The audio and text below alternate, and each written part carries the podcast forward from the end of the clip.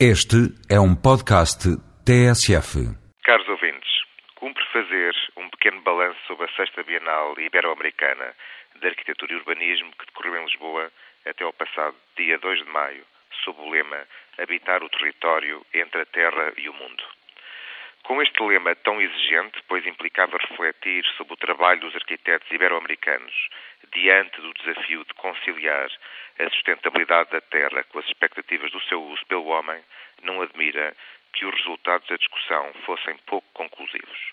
Porém, a Bienal constituiu um excelente pretexto para ampla troca de informações e experiências entre os participantes, bem como para conhecer as novas realidades da arquitetura e do urbanismo dos 22 países representados, estreitando em particular as relações entre os arquitetos portugueses e os arquitetos e as organizações profissionais de muitos destes países. Esta aproximação é muito bem-vinda. Creio que muito do futuro da arquitetura e do trabalho dos arquitetos decidir-se-á nos países da América Latina. Desde logo, pela dimensão dos problemas. Falo da expansão urbana explosiva, da predação territorial crescente e do agravamento das questões ambientais a par do rápido crescimento demográfico, sobretudo entre os mais desfavorecidos.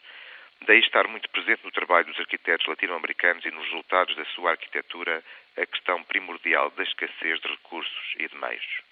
Como se viu em muitas das conferências e palestras realizadas durante a Bienal, por sinal muito concorridas, esta condição abre novas perspectivas ao trabalho e ao papel social dos arquitetos e a própria arquitetura ganha assim outro sentido e um novo otimismo, sobretudo quando comparada com a do chamado Primeiro Mundo.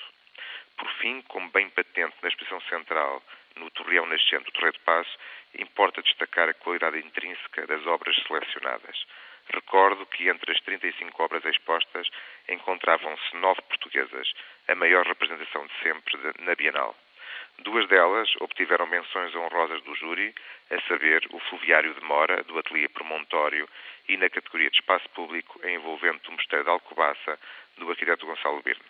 Esta situação, que é sem dúvida motivo de orgulho para os arquitetos e para a nossa arquitetura, reconhece que muitos dos caminhos da arquitetura portuguesa contemporânea são inspiradores para as realidades ibero-americanas. O mesmo se espera em sentido inverso. Em conclusão, creio que a sexta Bienal Ibero-Americana de Arquitetura e Urbanismo está de parabéns pelos resultados e pelo sucesso alcançados.